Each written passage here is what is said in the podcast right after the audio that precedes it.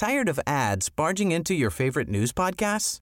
Good news. Ad-free listening is available on Amazon Music for all the music plus top podcasts included with your Prime membership. Stay up to date on everything newsworthy by downloading the Amazon Music app for free or go to amazon.com slash news ad free. That's amazon.com slash news ad free to catch up on the latest episodes without the ads. Heraldo Radio. La HCL se comparte, se ve y ahora también se escucha.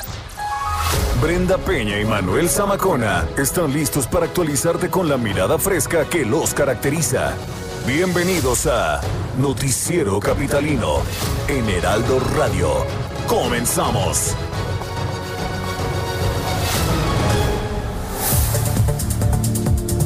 Día Mundial sin auto, ¿usted cómo lo festeja? Movilidad inicia un programa para renovar los microbuses. Propuestas y resultados en materia de empleo. La Coparmex propone condonación al impuesto sobre nómina. Estas son las exigencias de los restaurantes en la nueva normalidad. El 15 de octubre inicia la campaña de vacunación contra la influenza.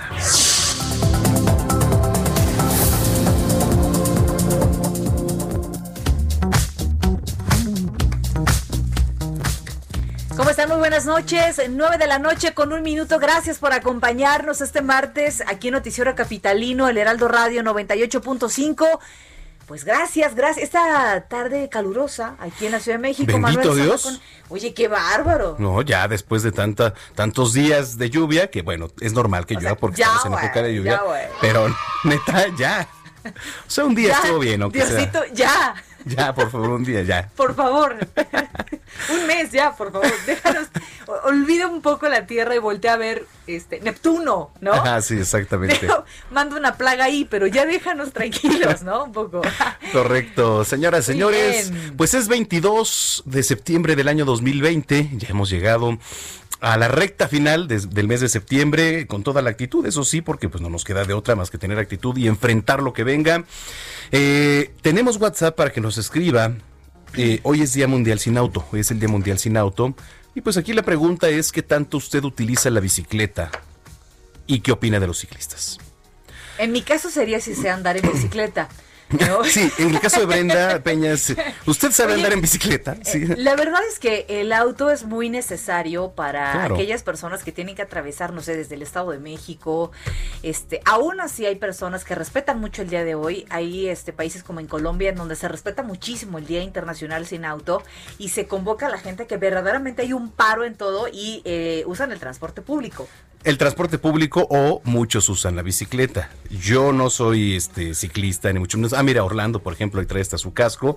Pero le voy a decir por qué este, siento que todavía no tenemos la cultura necesaria para poder adaptarnos a una ciclovía. Y lo vemos a diario, ¿eh? Es que tú haces con corajón con las ciclovías. No, y te voy a decir por qué, porque los ciclistas tampoco respetan las señales. Y está comprobado. Está comprobado, no respetan. Mira, a ver, aquí te están echando muchos, pleito. Muchos. No estoy diciendo que todos. Yo creo que la mayoría sí, pero hay muchos que no, y eso la verdad es que sí me da coraje. Entonces, ¿quiénes no? Eh, ah, los repartidores. Exactamente. Tienes toda la razón, Orlando. Los A ver, no generalicen, no hablemos en general, no, No, no, es no. como decir que todos los hombres son iguales. No, no es cierto. ¿Y por qué entonces lo dicen? No, yo no lo digo, pero quien lo diga está equivocado. Entonces, este, no, no canalices tu odio y tu frustración a los ciclistas. Ah, Hay no. cosas que, que no son como uno quisiera, Sí, como sí. la que tenemos aquí enfrente, ¿verdad? Que se queda uno Emanuel? aquí. No, la, la, ciclo, la ciclovía que tenemos aquí enfrente. Ah, ya. Sí, la de insurgentes, la bendita ciclovía, ¿no? Sí, la, la verdad bendita es que. en la que nos quedamos en medio porque hay un semáforo, pero atrás hay carros. O sea, Sí, y en la que no se puede atravesar porque entonces va el peatón y luego va el ciclista y no puedes atravesar, Pero ¿no? ya te dijo la Yus que aunque no importa lo que pienses, va a seguir haciendo ciclovía. No, ya nos quiere enseñar a andar en bici y, y reto aceptado. La verdad es que. Yo la última vez que intenté andar en bicicleta, que fue ahí justamente en las clases que le dan a niños de 5 años sobre reforma, terminé con los, este, con las con las rodillas. Con las, no, que está el, chamorro. Ajá. Este, hecho pedazos, porque ahí me daba el pedal y me daba el pedal, me iba de lado y me paraba con la pierna y tras el pedal en la pantorrilla. Entonces. Ay, Brenda Peña. ¿Qué les puedo decir? Pues entonces escríbanos. A ver, eh, ¿qué opina de los ciclistas y este pues sobre todo de incentivar el uso de la bicicleta aquí en la Ciudad de México. Escríbanos todo lo que usted quiera acerca de los ciclistas al 55 47 12 15 69, 55 47 12 15 69. Y en las redes sociales también estamos activos, ¿eh? Por favor, también síganos en Twitter e Instagram. Arroba bajo Penabello. Y arroba Samacona al aire. Comenzamos. Reporte Vial. Comenzamos un recorrido en las calles de la Ciudad de México. Gerardo, Jerry Galicia, ¿cómo estás? Buenas noches. Muy bien, Miguel Manuel. Brenda, excelente noche y tenemos información en la zona sur de la capital. Acabamos de recorrer el circuito bicentenario en su tramo Río Miscuac y su continuación Río Churubusco. Hemos encontrado un buen avance. De hecho, en carriles centrales por algunos momentos se puede alcanzar la velocidad máxima, solo no hay que abusar del acelerador y el rezago lo encuentran ya llegando a su cruce con Clalton por los automovilistas que se incorporan de laterales a centrales y en el sentido pues se encuentran similares condiciones. Buena opción para poder llegar a la avenida de los insurgentes. Antes checábamos el eje 8 sur, también tenemos ciclovía en ese punto, reducción de carriles, pero aún así el avance es favorable si dejan atrás la zona de insurgentes y se dirigen hacia la avenida Universidad. Todavía se puede avanzar bastante bien sobre esta importante arteria. Y por lo pronto, el deporte. Estaremos pendientes, nos escuchamos más tarde, Jerry. Claro que sí, excelente noche. En otro punto de la capital, Daniel Magaña, ¿qué nos tienes, Dani? Buenas noches. ¿Qué tal, Brenda Manuel? Muy buenas noches. Bueno, pues información vehicular de la zona centro de la capital, pues continúa estos ligeros rezagos viales.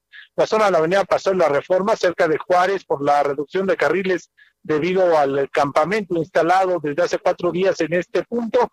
Fíjate que a lo largo de este día, de esta tarde, se han estado pues dando algunas confrontaciones verbales estos grupos antagónicos, algunos en pro, otros en contra, pero bueno, pues han estado en esta zona pues solamente eh, pues de alguna manera pues lanzando consignas, algunas ofensas verbales, pero en estos momentos, bueno, pues ya el tránsito vehicular que refería en la zona de reforma debido a la reducción, algo de carga vehicular. Y en cuanto al eje central Lázaro Cárdenas, bueno, pues ya el avance es constante, incluso a esta zona pues, del Palacio de Bellas Artes, para quien se traslada hacia la zona de Tlatelolco. El reporte, muy buena noche. Muchas gracias. Más adelante nos enlazamos contigo, Dani.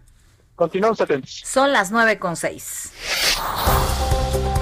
Bueno, vamos a enlazarnos con nuestro compañero Manuel Durán. Trae varios temas ahí que tienen que ver con eh, COVID-19, ¿no? Y sobre todo ahí en los plantones, aquí en la Ciudad de México, está latente el riesgo, ¿no?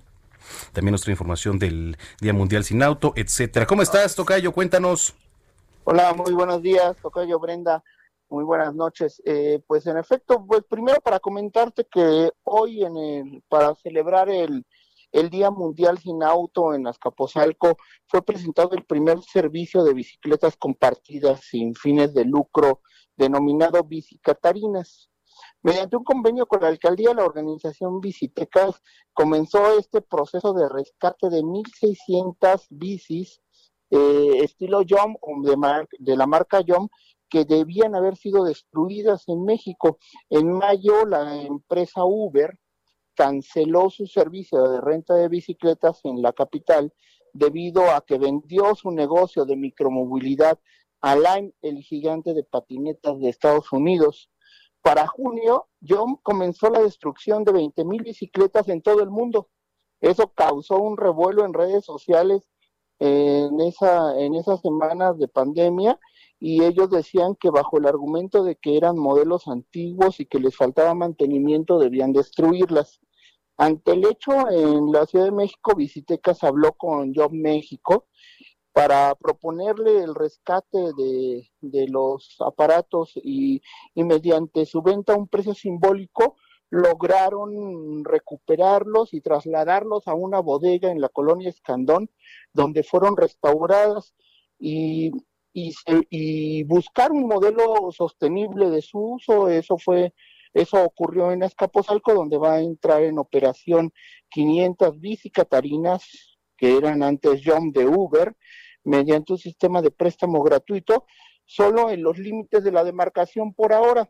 Lo que plantea Bicitecas es que van a tratar de meter este tipo de bicicletas a las zonas donde no llega Ecobici en la Ciudad de México. Y, y el alcalde Villar Llerenas pues arropó el proyecto y, va a ser el primer lugar donde se van a poder operar estas bicicletas que habían entrado en desuso y por la quiebra de, del negocio de micromovilidad de Uber, pues este, pues ahora se van a aprovechar así, Brenda Manuel. Oh, bueno, pues la verdad es que también esto de las bicis es algo que comenzó en Estados Unidos con mucho éxito. Aquí en México, la verdad es que ha tenido ya también sus contrariedades y muchos no apoyan esta idea, ¿eh? Bicicatarinas, así se llama. Bicicatarinas. Y en efecto, como dices, Brenda, pues ah, eh, eh, está, están bien los sistemas como Ecobici, que ya tienen un modelo de negocio probado. Y más controlados. y más controlado, pero al mismo tiempo pues faltan la infraestructura donde puedan circular este tipo de, de, de, movilidad y a veces no tenemos la mejor infraestructura en las calles, ¿no? Definitivamente. Pues sí, esto por un lado. Oye, Manuel, ¿qué, ¿qué, pasa con los plantones? Eh? Está latente ahí el riesgo de COVID-19, ¿no? De hecho, ya se cobró la vida de una persona. Bueno, eh, el, el, tema es que ahora con el plantón de frena, que es el movimiento entre Andrés Manuel López Obrador y que ahora están plantados en Avenida Juárez, eh, el plantón se extendió prácticamente a reforma a la glorieta donde está esta fuente circular frente a la escultura del caballito y, bueno, están ocupando muy buen, una buena parte de Paseo de la Reforma al grado de que hay un bloqueo vial desde, las, desde la Glorieta Colón hacia el centro de la ciudad y que ha provocado un caos vial impresionante en todo el perímetro B del centro histórico. Esto es de, de del eje central hacia hacia el norte, hacia Reforma, y, todo esto en una concentración de casas de campaña que hoy está en su mejor momento de manifestación, pero al mismo tiempo el gobierno de la ciudad recordó que los plantones que, ha tenido, que han tenido en el Zócalo han sido eh, focos de infección del COVID-19.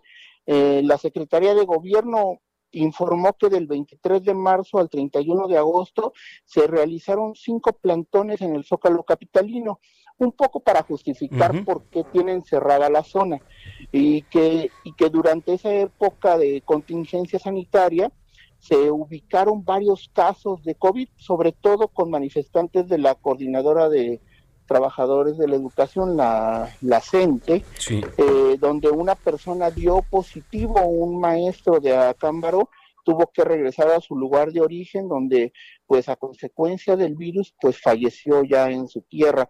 Y a finales de agosto se reportó una persona en el plantón, una feminista que tuvo que ser trasladada a un hospital. Por lo menos llevamos una muerte y algunos casos confirmados en este tipo de plantones. Sí. Entonces va a ser muy importante que el movimiento de frena eh, acepte la, la, ayuda sanitaria para que no ocurra lo que ya pasó en agosto con otros plantones. Ojalá y la acepten. Pues vamos a estar al pendiente, Tocayo. Muchas gracias y que pase buena noche. Hasta luego. Hasta luego, 9 con 13. Oiga, y la CEMOVI va a iniciar un programa para la sustitución de microbuses por unidades eh, que sean más ecológicas, con GPS, cámaras de video de circuito cerrado, frenos ABS, iluminación LED, salidas de emergencia y piso antiderrapante. antiderrapante. Sí, eso, eso, es, eso, eso, eso es todo, amigos. Es una especie de, de para que no se resbale usted. Oye, que va, un, un, programa limpio no es posible que tengas. Un programa limpio. Oiga, pero a ver, voy a repetirlo, con GPS, cámara de videovigilancia en circuito, circuito cerrado, eh, salidas de emergencia, ¿no debe de tener esto las unidades del transporte público? Sí, digo, pero que pasa Salvo que... las cámaras o el circuito cerrado. Uh -huh. No, pero en teoría, pues a estas alturas es algo que deberíamos ya de tener cuando nos subimos a es un... que hay camiones arcaicos todavía, déjame decirte. Bueno, ¿eh? pues esto es parte de lo que se va a implementar eh, por parte de la CEMOVI. Y bueno, es importante que lo sepa y es importante que eh, lo busquemos. Ahora usted que va a usar el transporte público, eh, cuando le digan que es una unidad nueva, tiene que revisar, por supuesto, después de pagar su entrada y ver que la unidad que usted tenga cuente con todos estos servicios, eh, porque hay que decirlo, esto sale de nuestros impuestos, Manuel. Correcto. Bueno, son las 9.14. Entrevista. Bueno, pues eh, vamos a agradecer que nos tome la llamada aquí en el noticiero capitalino Soledad Aragón. Ella es titular de la Secretaría del Trabajo y Fomento al Empleo en la capital. Eh, secretaria, muchas gracias. Gracias por tomarnos la llamada. ¿Qué tal? Buenas noches, Manuel. Buenas noches, Brenda. Muy buenas Muchas noches. Gracias por, por invitarme a estar con ustedes. Al contrario. ¿qué tan difícil eh, ha sido presentar un informe, eh, sobre todo teniendo el panorama que tenemos en estos días, ¿no? De unos meses para acá, a partir de marzo, en cuanto a temas de empleo, en temas laborales, en tiempos de cuarentena, en tiempos de COVID-19?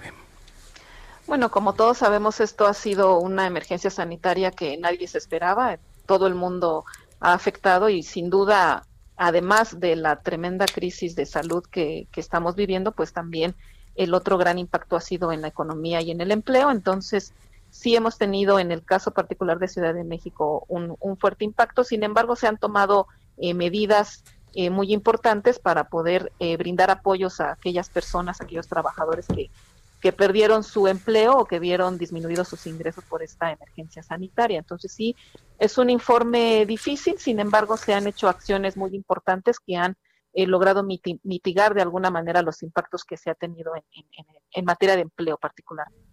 Claro, ahora es muy importante hablar de lo que se ha hecho, sin duda, pero también es muy importante saber qué previsiones se están tomando eh, con respecto al futuro. Sabemos que es una pandemia, ya lo ha dicho Hugo López Gatel y lo ha dicho el gobierno federal, es una pandemia larga que ahora pronostican que va a ser hasta el mes de abril del próximo año.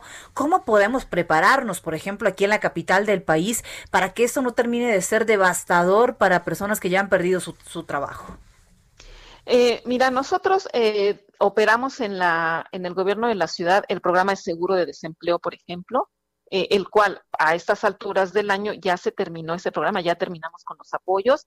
Después de esto eh, dimos otra serie de apoyos también y, y el año que viene seguirá operando este mismo programa y estamos viendo también si hay eh, financiamiento para seguir apoyando, pero lo más importante también es la recuperación de las empresas, la recuperación del empleo ¿Y qué es lo que hemos identificado? Si bien ha habido una fuerte caída del empleo, se han perdido más de 200 mil eh, empleos formales en lo que llevamos de la emergencia sanitaria, en lo que va del año, también se observa ya una desaceleración. En la medida en que se han estado abriendo eh, las diversas actividades, se empieza a observar una, una desaceleración de esta caída y además la jefa de gobierno recientemente presentó el plan de reactivación económica y del empleo que está muy enfocado al sector de la construcción. Se van a, a generar más de 300 mil eh, empleos eh, formales. Estamos también trabajando en los otros programas sociales que se van a seguir gestionando, como es eh, fomento al autoempleo, las cooperativas, la capacitación. Por ejemplo, ahorita tenemos un programa de ocupación temporal que estamos coordinando con la Secretaría de Obras. Es para 15 mil personas que pueden estar eh, ocupados eh, brindando esta actividad para mejorar la ciudad y van a recibir un apoyo social, un apoyo de cuatro mil pesos para 15 mil personas. Entonces, se, están, se está avanzando, se están diseñando nuevas acciones, nuevos programas, en la medida en que también vamos viendo cómo se está recuperando la economía y cómo se va a recuperar el empleo.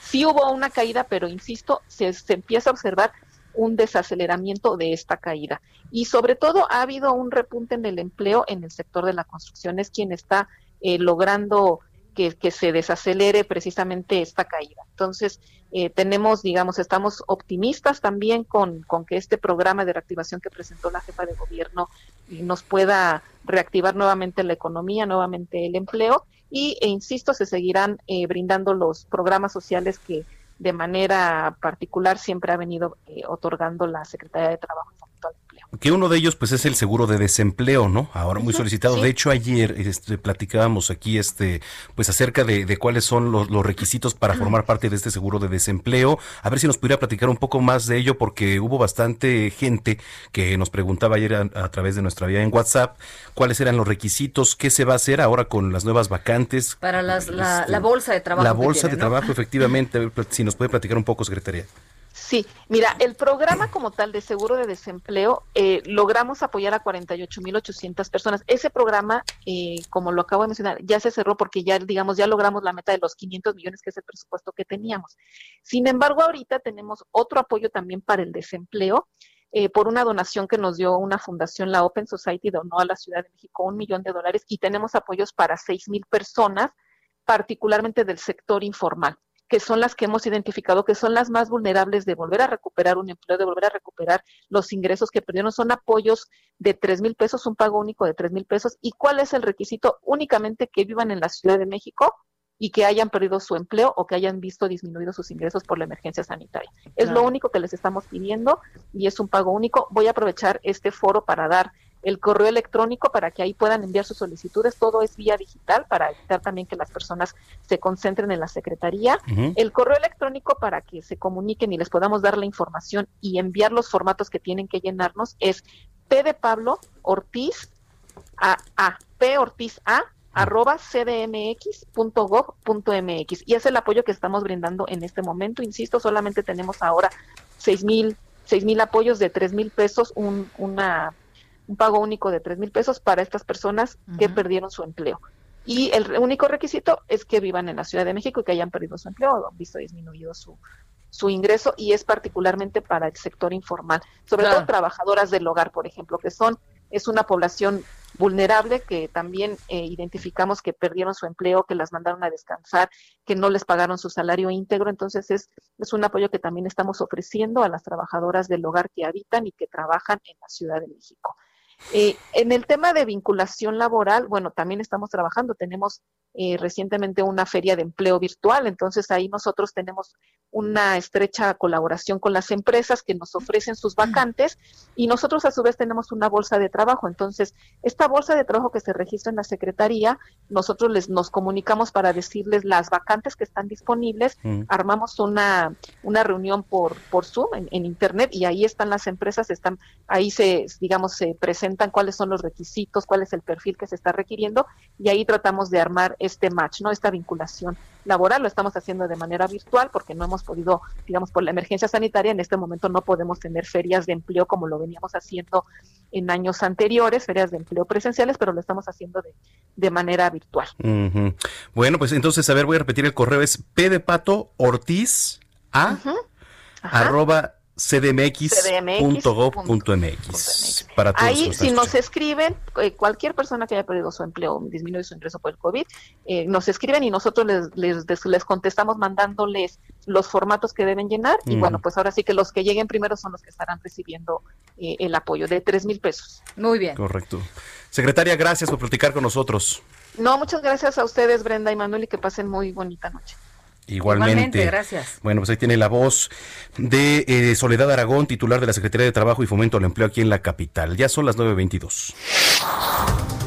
Oiga, y a partir del 15 de octubre va a iniciar la campaña de vacunación contra la influenza estacional aquí en la Ciudad de México. Así lo informó Oliva López Arellano, titular de la Secretaría de Salud. Se espera cumplir con la aplicación de más de 1.800.000 dosis máximo eh, de dos meses a mujeres embarazadas, eh, personas de la tercera edad, menores de 5 años y personas con alguna... Eh, pues algún problema de salud o que sean más vulnerables a este padecimiento.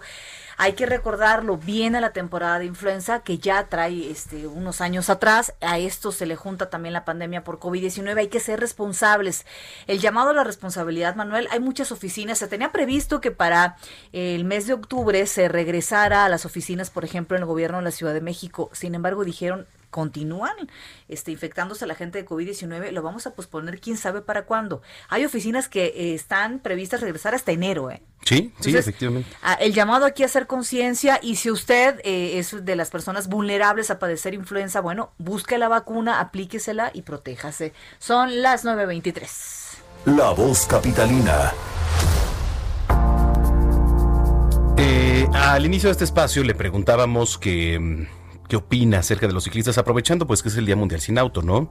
De los ciclistas, usted usa qué tan frecuentemente la bici y ya hay mensajes, Brenda. A ver, échale. Eh, nos escribe José Antonio y dice, los ciclistas inconscientes, ignorantes e irresponsables son un peligro para peatones, automovilistas, motociclistas y hasta para ellos mismos, pues muchos son los que no respetan, perdón, ni tienen idea de las reglas de tránsito. Circulan por donde no deben y se suben a las banquetas que son para los peatones. Yo ya fui atropellado por una bicicleta y a quién le cobro el pie que me quedó mal. Pues Oye, qué fuerte. No hay sanciones de tránsito para los ciclistas irresponsables que se suben a las banquetas. Sería más seguro y también es ecológico si quitaran la restricción para el transporte con caballos en la Ciudad de México. Bueno, gracias por tu comentario, José Antonio, muy importante. ¿eh? Oye, dice por acá Antonio Montoya, eh, buenas noches Brenda y Manuel, respecto al eh, servicio público que comenta Brenda, eh, me imagino que se refiere al transporte, ¿no? Sí. Habrían de tener eh, seguridad en lugar de tantos cuentos. Por Dios, pura distracción. Bueno, pues gracias por sus comentarios. También, también nos mandan un video que dice ciclista circulando en carril confinado del Metrobús. Y aquí está, ¿eh? Aquí está, hay evidencia. Pero como bandido, ¿eh? Sí, y, y a su derecha está la ciclovía. Espérame, pero, pero, o sea, sí, está denunciando este, este automovilista un hecho tremendo, pero también va manejando y va grabando, caray. Pues sí, porque alguien tiene que grabar la evidencia. No puede ser, maldita maldición. Alguien tiene que grabar. Bueno, oye, este, mira, regresando vamos a, a leer los que siguen de, de Jaime Nieto, que este, que nos escribe, porque se nos acaba el tiempo. Regresando de la pausa, ¿te parece? Sí, llaman, adiós. Y que Bye. nos escriban, por favor, Escríbanos. al 55 47 12 15 Y a 69. las redes sociales, arroba bren bajo penabello. Y arroba Samacona al aire.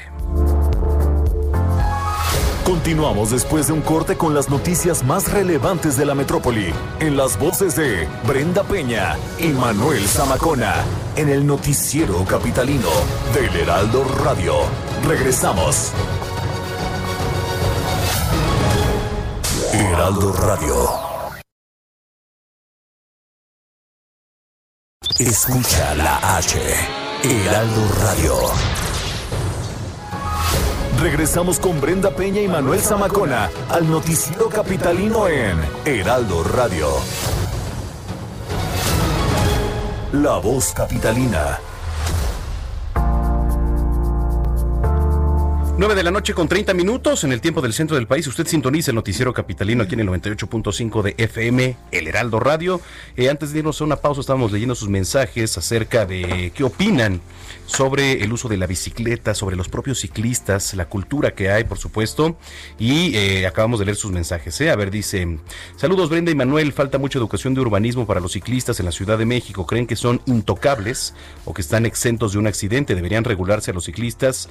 Y si cometen faltas de tránsito también deberían pagar como cualquier automovilista. Les envió prueba de lo irresponsables que son. Esto sucedió la semana anterior en Eduardo Molina, en la colonia este San Pedro el Chico. Ah, y es el video que pues justamente nos mandaron sobre el ciclista que vimos. Oye, y nos escribe Alejandro en Twitter, los ciclistas son una lacra, eso es lo que dice Alejandro, que deben ser regulados con multas como los coches o las motos. Soy motociclista y todo el tiempo veo estupideces que hacen la mayoría de los bicicleteros. Bueno, Alejandro, gracias por tu opinión, todas las opiniones. Claro, por supuesto. Son, son escuchadas. Dice Luis César Toto Bazán. Yo sí sé andar en bicicleta.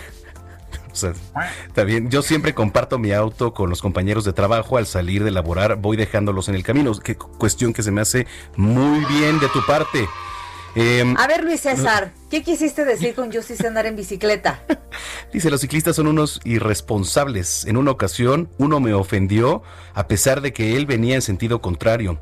Los empoderan y se convierten en unos trogloditas. Es que- Saludos. Es que de verdad se victimiza demasiado, pero ellos luego, sobre todo los chicos que andan Sí. eh, repartiendo comida Correcto. últimamente, utilizan, por ejemplo, las vías de sentido contrario, se meten a tu carril, este, eh, híjole, de verdad se hay un poco de desorden, se les hace fácil, yo creo, ¿no? Sí, oye, y quiero aprovechar porque justamente eh, me habló hace un par de días una amiga que iba circulando eh, en una bicicleta junto con otra persona aquí en una ciclovía, ah, pues sobre insurgentes, cerca, muy cerca de aquí, por el Teatro Insurgentes. Eh, los alcanzó un carro, se les cerró. eh, bueno, no sé qué, qué, qué ocurrió, pero la gente del auto se bajó, los golpeó a ellos, les puso una rastriza, ya tienen las placas y bueno, a ver si nos ayudamos de ahí de parte de las este, cámaras, pues para ver qué ocurrió, ¿no? Porque también las agresiones están al orden del día, Sí, tanto de bicicletas a automovilistas como desde automovilistas a ciclistas. Oye, pero ¿qué tal las historias de Zamacona, eh? sí, no, pues es siempre que- tiene una historia que contar, ¿verdad? O sea, Una anécdota. Siempre hay una un chisme, una anécdota. Una teoría. Una Así teoría. como Tienes una te- como mi Javier. querido Javier Solórzano, Sí. siempre tiene una teoría. Exactamente. A ver, Zamacona, ¿hoy qué viviste? Cuéntanos. Respiren. Si usted va manejando y se le atraviesa un ciclista, respire. Respire, por favor. Exactamente. Eso no, eso es extraterrestre, ¿no? O sea, ¿qué, qué tiene que ver? ¿Qué, No, qué les exactamente. pasa? No Hijo, falta eso que es un baje. programa serio. Hasta, hasta ahorita. Son las 9 con 33 ya. Reporte vial. ¿Y quién es justamente una persona muy seria? Es Jerry Galicia. ¿Qué nos tienes, Jerry? Reporte, mi querida Brenda, Manuel, desde la zona oriente de la capital ya tenemos información para nuestros amigos eh, que van a utilizar la calzada de la Viga. En general encontramos un buen avance, buena opción para poder llegar al circuito bicentenario su tramo Busco y la zona del viaducto. Y si van a utilizar nuestros amigos el eje 6 sur, también ha disminuido la afluencia de vehículos y ya es alternativa para quienes dejan de entrar la zona de la Viga y se dirigen hacia el oriente de la capital. Y por lo pronto, el deporte. Muy bien, Jerry. Oye, este, tú eres de los que va aventando la moto y tampoco respetas, Gerardo Galicia, a los automovilistas. No, no, no, yo no creo eso. pero nada. Yo lo sé. Oye, Jerry, a ver. Jerry, ayer nos estábamos acordando, ¿cómo va el gym? Ahí vamos, ahí vamos. Ya ¿Sí? alcancé una hora y media de caminadora. Anda, muy bien. Ve. Eso Oye, con la altura que manejamos aquí en la Ciudad de México, Sí, caray. sí está cañón. Oye, este Jerry, pues ya actualízanos la foto porque luego Zamacona este, anda intentando imitar ahí el músculo. Es Ah, correcto. sí, me lo voy a llevar a correr. Es- eso sería muy bueno. Bien, ve, aquí, ¿a qué hora pasas? Pero en la moto.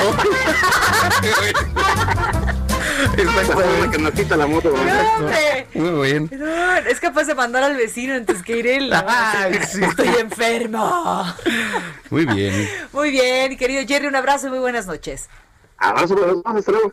En otro punto de la capital está nuestro compañero Daniel Magaña. ¿Qué nos tienes, mi estimado Dani? Adelante. Ah, Así es, Manuel. Bueno, pues ahora tenemos información ah, para las personas que ya abandonan la zona centro a través de la calzada San Antonio Abad, algo de carga vehicular al llegar hacia la zona del viaducto, pero es el único punto en el cual ya encontramos algunos rezagos viales, ya que a partir de aquí el avance sin complicación para ingresar a la colonia Álamos o bien a las personas que se trasladan hacia la zona del eje 8 sur, sentido opuesto con excelentes condiciones viales ya para ingresar hacia la avenida Lucas Alamán o bien hacia la zona centro de la capital. El reporte, muy buena noche. Bueno, pues ahí está. Oye, ¿qué opinas de los ciclistas tú aquí en la capital, Daniel Magaña? Pues yo creo que hay algunos que pues habría de pues poner algunas reglas, hay algunos que realmente Claro. respetan y bueno pues son muy respetuosos también con los automovilistas, pero pues algunos eh, pues no utilizan, utilizan las banquetas y bueno pues se sienten a veces un poco intocables, pero sin duda es un medio alternativo pues que poco a poco ha ido pues ganando espacio aquí en la Ciudad de México y bueno pues sí, de vez en cuando cuando podemos también participamos en este gremio de la, de la bicicleta. Muy bien, pues ahí está. Gracias, gracias, mi estimado Dani. Muy buenas noches. Ya Muy son las 9 noches. con 36. Oiga, elementos de la Secretaría de Seguridad Ciudadana de la Ciudad de México entregaron hoy paquetes de alimentos a vecinos de la colonia Lomas de Becerra en la alcaldía Álvaro Obregón. Para conocer los detalles de esta información, saludo a mi compañero Carlos Navarro. ¿Qué nos tienes, Carlos? ¿Cómo estás? Buenas noches. Muy buenas noches, Brenda Manuel. Les saludo con gusto a ustedes, el auditorio y bien. Como parte de las labores de proximidad de los policías de la Ciudad de México, en esta ocasión entregaron paquetes de alimentos a vecinos de la colonia Lomas de Becerra en la alcaldía Álvaro Obregón. Obviamente bajo las medidas sanitarias necesarias, además de ot- otro tipo de insumos para proteger a la población, también proporcionaron cubrebocas trípticos con información en materia de seguridad y a los menores de edad les dieron figuras con globos y flores de papel. Y es que policías adscritos a la Unidad de Seguridad Escolar del sector Plateros, personal del LERUM, así como de la Policía Metropolitana, también desde, un, desde muy temprana hora limpiaron la zona para evitar cualquier incidente. Instalaron carpas sobre la avenida Antigua Vía La Venta y Calle Guerrero para entregar paquetes de comida debidamente empaquetadas y con una calcomanía, di no a la violencia armada. Y es que estas zonas son de las de alta incidencia delictiva y es por ello que la policía está acudiendo para hacer labores de proximidad. Incluso el mismo secretario de Seguridad Ciudadana, Omar García Harfuch, ha señalado que la confianza de parte de la población hacia los policías es básica. Incluso varias denuncias donde se han llevado a cabo cateos en puntos de violencia han sido frutos de estas denuncias donde la confianza que se han ganado los policías ha sido elemental. Entonces la policía está llevando a cabo cada martes de, de la semana este tipo de acciones en zonas de alta incidencia delictiva. Esta ocasión tocó en la alcaldía Álvaro Obregón, donde también participaron con vecinos y niños, obviamente bajo las distintas medidas sanitarias. Prenda Manuel, la información que les tengo. Muchísimas gracias, Carlos, por esta información. Seguiremos pendientes. Muy buenas noches. Hasta luego, buenas noches. Abrazos, son las 9.38. Entrevista. La Ciudad de México se recaudó este 25.439 millones de pesos, ¿no? Eh, ahora, esto fue en 2019. El promedio anual de trabajadores afiliados al IMSS en el mismo año fue de 3.462.346 trabajadores. Eh, bueno, pues esto en ingresos anuales, ¿eh? Es, vamos a hablar de cifras y agradecemos mucho que nos tome la llamada aquí en el Noticiero Capitalino al presidente de la Coparmex en la Ciudad de México, Armando Zúñiga. Armando, gusto saludarte, buenas noches. Muy buenas noches. El gusto es mío, buenas noches. Gracias. Oye, platícanos un poco acerca de esta propuesta. Bueno, poníamos en contexto los números porque hay una propuesta sobre el tema de condonación del impuesto sobre nóminas. ¿Cómo está esto? Platícanos. Pues mira, dentro de varios eh, estímulos, digamos, que, que estamos proponiendo para la creación de nuevos empleos, proponemos en dejar de cobrar el impuesto sobre nómina a todo nuevo empleo formal a partir del mes de octubre y hasta que el semáforo epidemiológico regrese a, verde. Es más que todo un incentivo para animar a la inversión, para empezar a generar eh, confianza. Sí, por supuesto. Esto en el tema. Ahora, eh, los trabajadores afiliados, ¿cómo va a estar ese tema con, con, los afiliados al Instituto Mexicano del Seguro Social? ¿Va igual? ¿Va, o sea, este, lo mismo sobre la condonación? Bueno, nosotros en, eh, en, esta parte del Seguro Social lo que habíamos propuesto es un apoyo sobre todo a las pequeñas y medianas empresas que pudieran diferir la, las cuotas de estos dos últimos bimestres para el 2020 y que se pudieran ir difiriendo en el, en el año para que pudieran tener un poco de oxígeno y poder ahorita dedicar los recursos a, sobrevivir, a, a la operación básicamente, a, pagar las nóminas. En fin, esa es eh, pues otra de las propuestas. Ahora, eh, ¿qué procede? Ya está hecha la propuesta. ¿Cuál es eh, la línea a seguir? Bueno, nosotros proponemos también o propusimos hoy en un comunicado la instalación de un comité de alto nivel para la reactivación económica que esté integrado eh, por la jefa de gobierno, por sus secretarios, por integrantes del Congreso de la ciudad, los liderazgos de la parte empresarial, iniciativa privada, especialistas en universidades, sectores sociales, a fin de identificar eh, las mejores acciones de política pública y enlace con la sociedad para enfrentar la pandemia, para disminuir los contagios y reactivar la economía evaluar aquí los sectores que están más afectados como el turismo y ver los recursos. Nosotros estamos conscientes que los recursos son limitados, pero este de acuerdo a estos análisis que se hagan en el comité, eh, pues ver dónde se tiene que destinar estos recursos para lograr eh, pues reactivar más pronto la economía y también por otro lado pues ayudar a los casi 220 mil eh, desempleados que tenemos por la pandemia y que pues es gente que gana entre uno y tres salarios mínimos que no han recibido eh, pues ningún apoyo y que necesariamente pues tendrán que o tendremos que buscar la forma de que de que se beneficien en lo que se recuperan los empleos. Claro. Ahora, eh, Armando, este comité eh, de alto nivel para la reactivación, pues eh, propone la participación de la jefa de gobierno. ¿Qué tan abierto está el gobierno capitalino y algunos de sus secretarios para participar? Bueno, nosotros ya nos hemos reunido, por ejemplo, con el secretario de Economía, con Fadala Cavani, con la Secretaría del Trabajo. Hay buena disposición. Con la jefa de gobierno tenemos pendiente aún la reunión.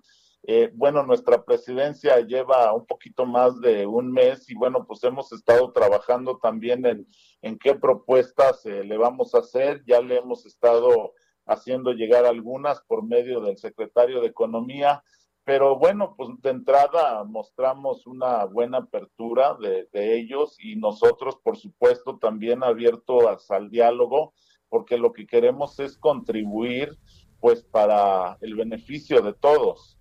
Por supuesto.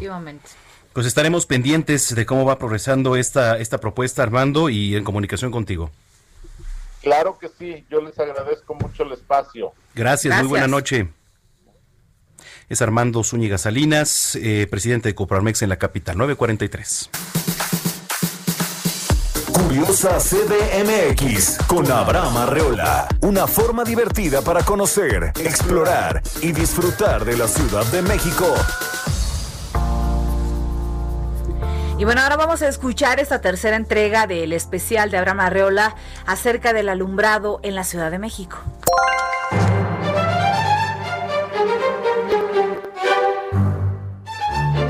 Bienvenido. Seguimos en este viaje de la historia de la luz en la Ciudad de México. Yo sé, yo sé, yo sé, yo sé. No desesperes. Estamos por llegar al renacimiento de la iluminación nocturna. Pero no fue fácil. Todas las noches ocurrían robos, asesinatos y la policía no podía ni quería hacer nada. Si tenías suerte, probablemente caminarías por algún negocio que sí puso faroles en su entrada o con alguna fogata descontrolada por la calle.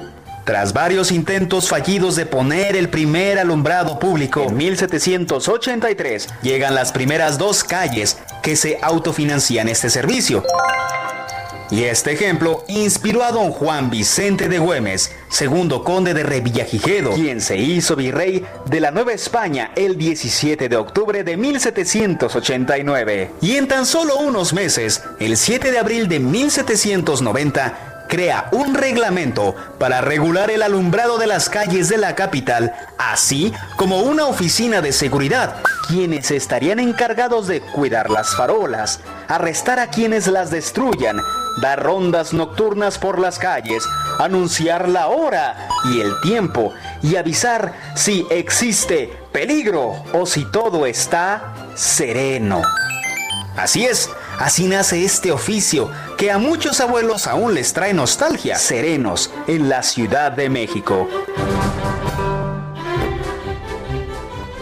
Ellos no solo cuidaban las 112 farolas públicas de lata con aceite de nabo o ajonjolí, también eran quienes protegían a los ciudadanos. Pero un servicio público conlleva inversión y manutención. El puro arranque había costado 20 mil pesos, pero de esos pesos y el segundo gasto fuerte fue de 35 mil pesos. La realidad de la Ciudad de México estaba por cambiar otra vez. Pero otra vez, eso lo veremos la próxima semana. Soy Abraham Arreola. Sígueme en Twitter como abarreola7 y suscríbete a mi canal de YouTube para más historias como esta. Box Liver con X. En la producción, Orlando Oliveros.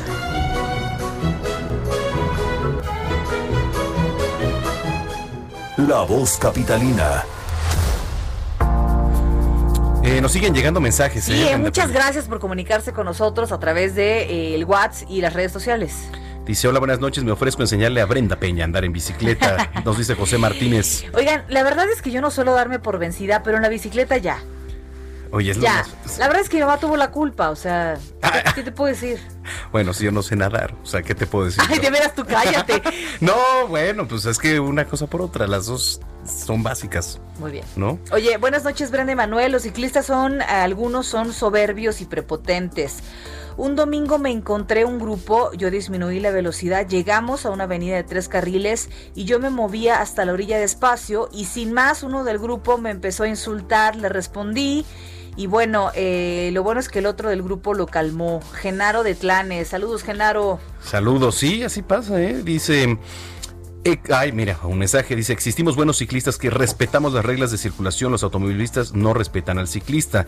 Nos escribe Fernando desde Cuautitlán, Izcali. Mira, eh, sí, efectivamente, son la mayoría, de hecho, los ciclistas que respetan las reglas de circulación y este también yo creo que los automovilistas, ¿no? Por ejemplo, no son todos. Sí, exacto. No, o sea, la verdad es que hay la mayoría, pero pues de que los hay, de en ambos lados los hay. Gracias, 947. Deportes con Roberto San Germán.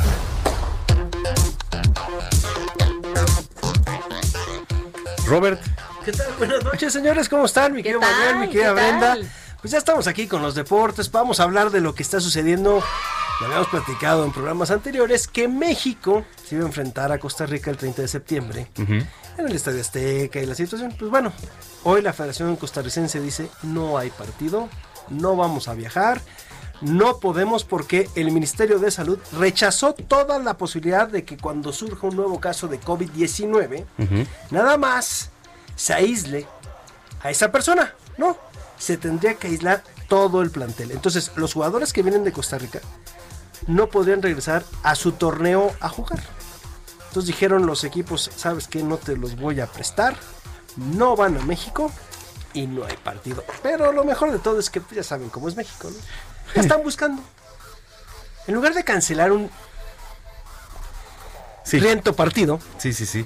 pues van y buscan otra selección que de verdad... No es cierto. A ver, no hay gente en el estadio.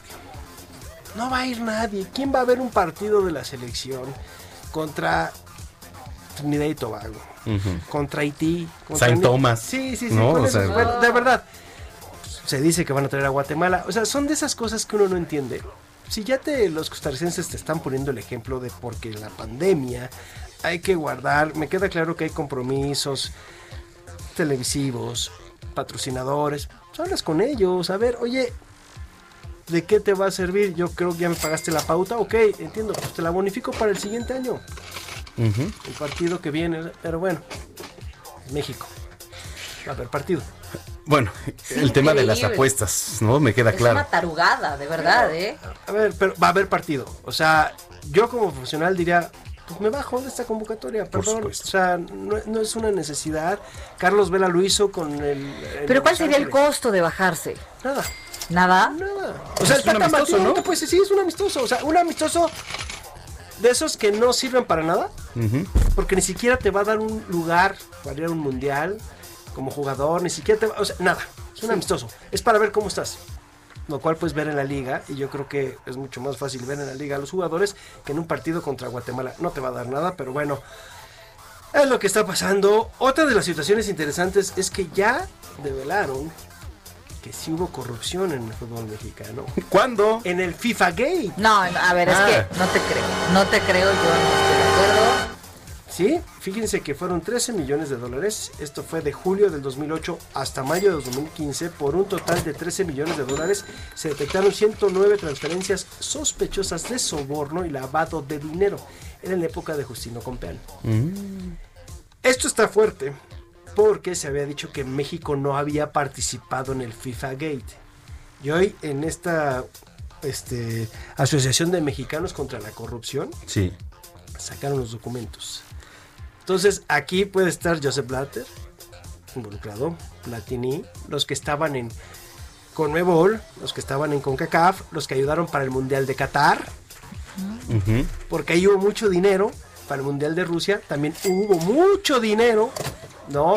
Te daban, tú dabas tu voto y te daban dinero. Entonces, son las situaciones que se acaban de destapar y que hay que ver a quiénes Claro. fueron estos sobornos. Y no lo dice una institución cualquiera, ¿eh? lo dice Deutsche Bank, este banco alemán. Pues que no se va a prestar a dar jueguitos, a decir dónde está el dinero, no sé qué, pero están sacando estas cantidades. Toma. Entonces, ahora vamos a ver a quién se le pagó y por qué se le pagó. ¿Qué beneficio te dio? El Sí. votar por Qatar que te dieron, el votar por Rusia que te dieron. O sea, ¿qué te ofrecieron? ¿Qué te dijeron? Ah, el 2026 te lo vamos a dar. Ok, entonces vota por nosotros y vota por este. Entonces, está bueno, ¿no? Está interesante. A ver ahora qué, pues qué. A ver, ¿a ¿qué pasa? Oigan, ya para cambiarle un poquito, ya dejarnos de estas cosas, porque nada más estamos dando puras notas malas. Michael Jordan, sí, el mítico Michael Jordan, así como lo escuchan, va a tener escudería en la NASCAR. ¿Cómo? Oye, tiene lana hasta para Oye, meter pero, una función ay, de Fórmula ¿cuál- 1, ¿Cuál ¿eh? pandemia? Sí, claro. 1.600 millones de dólares tiene este hombre. No, no, no, no. Esto es lo que estimaron, ¿eh? Y su piloto va a ser Boba Wallace. ¿Se acuerdan del tipo que tuvo problemas en la NASCAR por problemas raciales? Sí. Al que le pusieron una soga en sus pits. Bueno, Ay, oye, no me acuerdo de eso. Eso fue hace unos meses. Este tipo va a ser el piloto. Y además, esta escudería la va a utilizar para apoyar a las minorías. Ah, mira. Entonces va a tener pilotos también afroamericanos. Ándale. Lo va a estar apoyando. Y no es la primera vez que un deportista de esta magnitud entra al automovilismo. Walter Payton, corredor de los Osos de Chicago, también tuvo su escudería. Joy Gibbs, Mm. que también fue entrenador de Washington, tuvo su escudería. Y hay que recordar también un actor muy importante, Paul Newman, también tuvo escudería. Ándale. Entonces, son estas cuestiones Oye, que vamos juntando nuestras riquezas para poner también Yo la creo que no nos alcanza ni para una escudería de avalanchas ahorita todavía, ¿no? A ver, háblale a Mario Domínguez, por favor. Ah, bueno, Ni bueno, para, bueno. este, O patines del diablo. O go-karts. O también go-karts. Ni para patines del diablo No. nos alcanza ¿Saben lo que es? cada- Tener una escudería es carísimo. No, por supuesto. Oye, pero qué tan redituable es. Mira, yo creo que ahí va a ser muy redituable para Michael Jordan. Te voy a decir por qué. La marca que tiene sus zapatillas. Sí. Y las marcas lo van a buscar. Entonces, para él va a ser muy bueno que va a ser así y van a caer así. solito, solito. el dinero. Marcas refresqueras, cerveceras, Patrocinadores. zap- Hasta de chicles. se van a formar. Y si no, pues él va a agarrar y va a meter, porque también es dueño de un equipo de básquetbol de Charlotte. Sí, de los de Hornets. Hornets. Entonces, eh, o sea, el tipo sabe hacer negocios. Muy bien. Hijo, man. ¿Dónde te seguimos? ¿Quién fuera? En? Twitter, señores, ahí me pueden encontrar en arroba R San Germán. Ojalá nos escuche para que nos mande una lanita, ¿no? Sí, ojalá. Aquí ocupamos Patrocine. patrocinadores. Hoy sí pueden, No, hoy sí no, pueden no. seguir a, a Robert San sí, Germán. hoy sí ya, hoy sí ya. Muy bien, vámonos, Brenda Peña. ¿Cómo ya? Ya. ¿Has escuchado el mariachi con el reggaetón? No, no quiero escuchar esa aber- aberración. ¿Qué es eso? No, bueno, pues es que hoy entrevistamos a Mario Bautista en Noticias México con su nuevo ¿Quién material. es Mario Bautista? Lo necesitaba. ¿Quién ¿No es te acuerdas que hasta hace meses este, cantábamos Ah, mira, canción? ya repeló. O sea, no ha hablado en una hora Elenita y ahorita ya se paró a Correcto. defender a Mario Bautista. Muy bien. Este, a ver, no, muchachos, respeten los géneros musicales. ¿Qué tiene que ver el reggaetón con el mariachi? Bueno, pues háblale a Mario Bautista, pregúntale. ¿Le, le podemos marcar, por favor, este muchacho? Oye, ya nos vamos. Lo espero mañana, nuestra mañana a las 7 de la mañana. Y en Noticias México a la una de la tarde, todo esto a través del Heraldo Televisión. Y aquí, 8 de la noche. Eso. Estás informado con las noticias más relevantes que acontecen en la metrópoli. No te pierdas la próxima emisión de Noticiero Capitalino con Brenda Peña y Manuel Zamacona.